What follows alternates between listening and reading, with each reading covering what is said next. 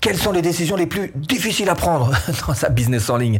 Et puis surtout, comment les prendre Alors, je dis pas que je vais vous raconter ma vie hein, dans cette vidéo, mais je vais quand même m'appuyer sur mon expérience passée, mon expérience de vie. Hein. Ça fait maintenant quelques dizaines d'années que je fais ça. Ben, je suis plutôt jeune. Hein. Donc, euh, voilà, j'ai quelques petites choses à vous partager. C'est précisément ce qu'on va faire ensemble. Parce qu'en fait, quand il s'agit de euh, se lancer dans un business en ligne, le faire progresser, le faire arriver à maturité, on traverse tous un petit peu le même type d'expérience.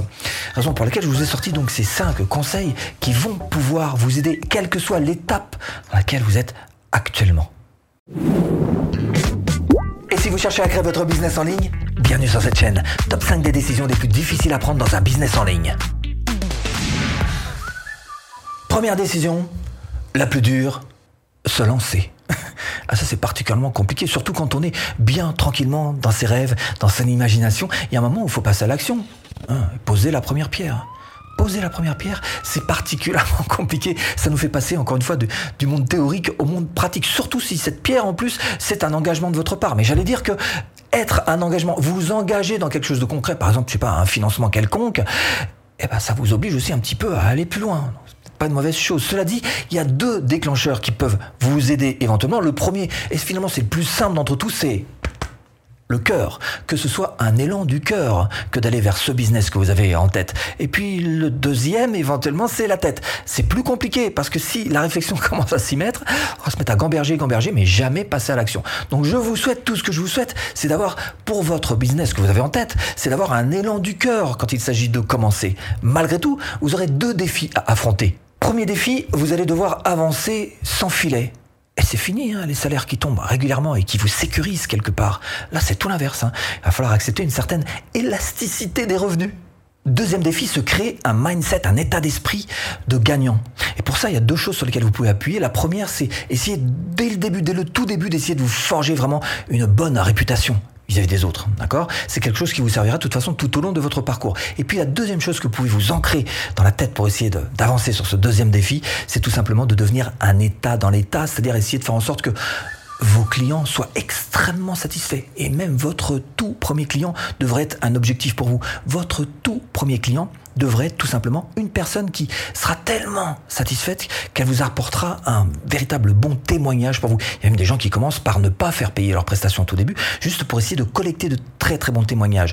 C'est ce que j'ai fait à mon tout début, j'ai fait payer ma toute première prestation, mais j'ai fait du tellement bon boulot que cette personne a accepté de continuer avec moi, et une fois que j'ai eu suffisamment de prestations établies avec elle, je lui ai demandé un témoignage pour aller voir son concurrent direct.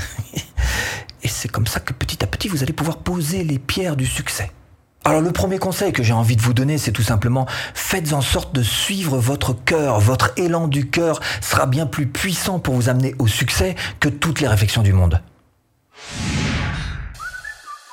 Deuxième décision la plus dure à prendre, c'est de passer en entreprise. Hmm. Personnellement, j'ai commencé comme prestataire de service, freelance ça va, c'était pas trop trop difficile. Et puis les deux pieds sur le frein, quand euh, dans ma tête je me disais, oh un jour il va falloir passer en entreprise, changer de statut juridique. Non, non, non, surtout pas. Essayons de rester calme. On est très bien dans ce petit confort-là. Ça fonctionne très bien comme ça. Pourquoi aller plus loin?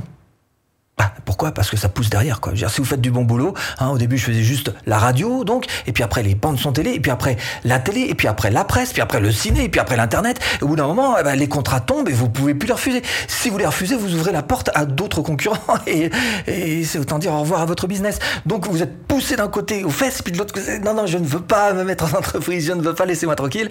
Et eh ben il y a un moment, vous êtes obligé d'y passer.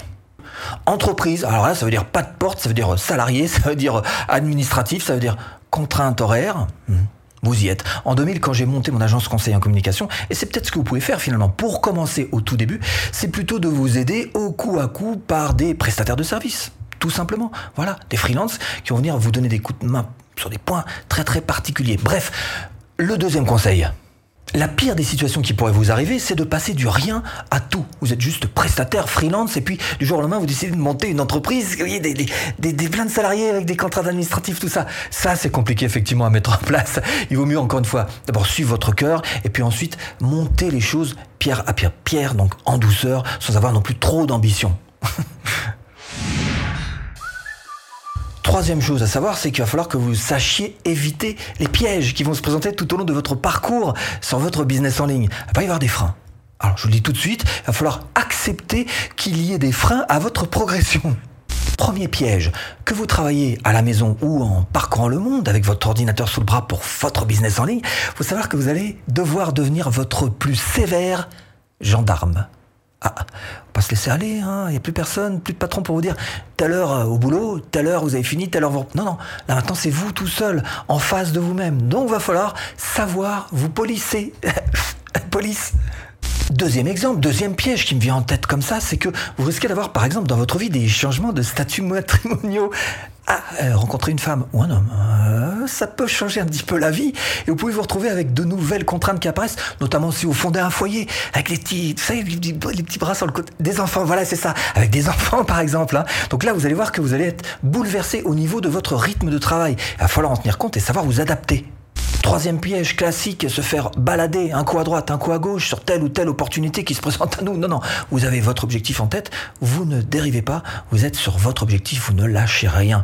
Il y a évidemment encore beaucoup d'autres pièges à éviter, mais le conseil à retenir, c'est qu'il va y avoir des contraintes, et certainement des contraintes radicalement différentes de celles que vous avez connues dans le salariat. Il va falloir absolument réussir à vous adapter face à ces contraintes qui peuvent être des contraintes horaires, qui peuvent être des contraintes géographiques, mais dans tous les cas, il faut être malléable. Quatrième décision difficile à prendre, c'est de savoir si vous allez devoir vous arrêter ou pas. Tant que le business tourne, tant que tout va bien, tant que votre société fonctionne, il n'y a pas de question à se poser, tout vous sourit, tout est juste parfait. Seulement voilà, sur les 15 années où j'ai eu mon agence conseil en communication, ça m'est arrivé au moins trois grosses fois, trois grosses fois dans lesquelles je me suis posé vraiment la question. Qu'est-ce qu'on fait là? Parce que là, ça va moins bien quand même, les affaires. Qu'est-ce qu'on fait? Ce sont des moments où va falloir vous réinventer. Et ça, c'est dur à prendre comme décision. Vous allez voir que mettre un coup de collier comme ça, pour chercher en fait à se renouveler, bah, c'est pas une chose facile. Et bien souvent, ce qui va se passer, c'est que vous allez être face à un genre de, carrefour, de possibilités, de choix. Bah, la première possibilité, c'est tout simplement, encore une fois, de mettre un petit coup de boost dans tout ça et puis de relancer la machine. Et puis l'autre possibilité, bah, laisser votre business mourir de sa plus belle mort, en douceur, lentement.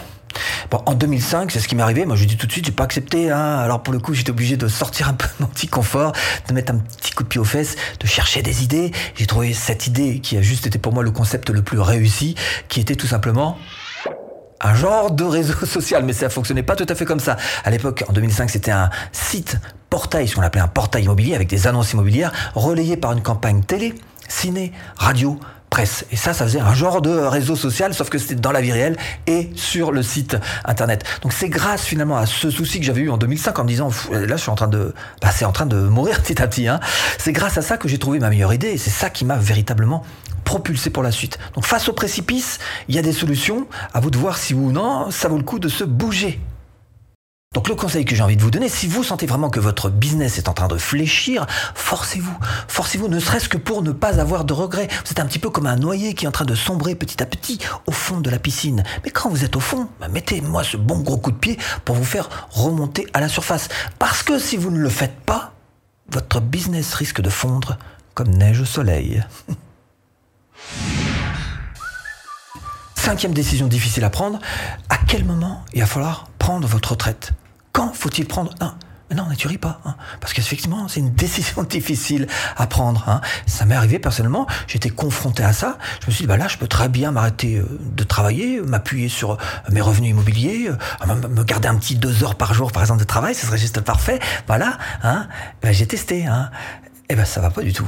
Je dis tout de suite, bah non, on est carrément en marge de la société. Vous avez un mode de vie qui est carrément différent de vos amis. Vous êtes marginalisé. Alors au début c'est super, hein, ça fait bien. On va là, on va là, ouais, on va là, ouais. On fait du sport, tout ça, c'est magique, c'est magnifique. Mais il y a un moment, ben non, il manque quand même un petit quelque chose dans sa vie. Et c'est la raison pour laquelle j'ai repris mon bâton de pèlerin et j'ai créé ce business de formation en ligne rentable. Et si vous aussi vous cherchez à créer votre propre business de formation en ligne rentable, il vous suffit simplement de cliquer là formation faite. Bon, j'espère vous avoir un petit peu aiguillé dans cette botte de foin. À tout de suite. Et si tu cliques.